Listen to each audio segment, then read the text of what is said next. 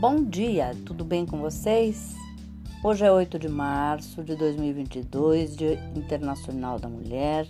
Desejo a todas que estão ouvindo um feliz dia, cheio de coisinhas de fazer sorrir, tá? E a receita de hoje é uma torta de camarão.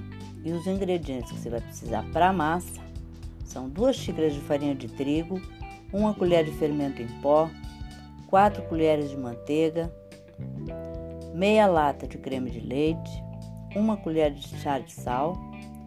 Para o recheio, 500 gramas de camarão pequeno, limpo aproximadamente, 900 gramas, que seria antes de limpar com a casca, né? Ele limpo são 500 gramas. Uma pitada de sal, uma pitada de sal, uma pitada de pimenta do reino, duas colheres de sopa de óleo, uma colher de sopa de manteiga, uma cebola ralada, uma pimenta vermelha amassada, quatro tomates sem pele e sem sementes picados, meia xícara de água, um vidro pequeno de palmito picado, meia xícara de chá de azeitonas verdes picadas, uma colher de sopa de salsa picada, duas colheres de sopa de farinha de trigo e uma xícara de chá de leite. Uma gema para pincelar. Um modo de preparo da massa.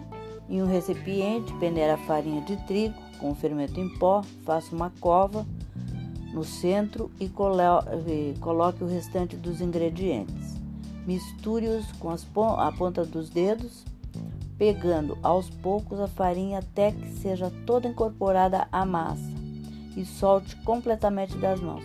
Essa massa é, é muito delicada, é muito gostosa, leve, bem boa, porque vai o creme de leite. Deixe descansar por uma hora. Abra a massa, reservando uma pequena porção para formar um, um gradeado depois, umas tiras para rechear a torta, tá? Forre o fundo e as laterais de uma forma de aro removível Fure o fundo com um garfo e assa em forno médio, pré-aquecido por cerca de 15 minutos. Para o recheio, em um recipiente com os temperos de sua preferência, tempere os, os camarões. Reserve. Em uma panela, aqueça o óleo e a manteiga, refogue a cebola, junte os camarões reservados e deixe-os fritar um pouco.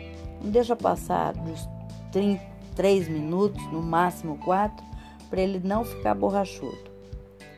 Acrescente a pimenta vermelha, os tomates, a água e deixe ferver em panela tampada até obter um molho.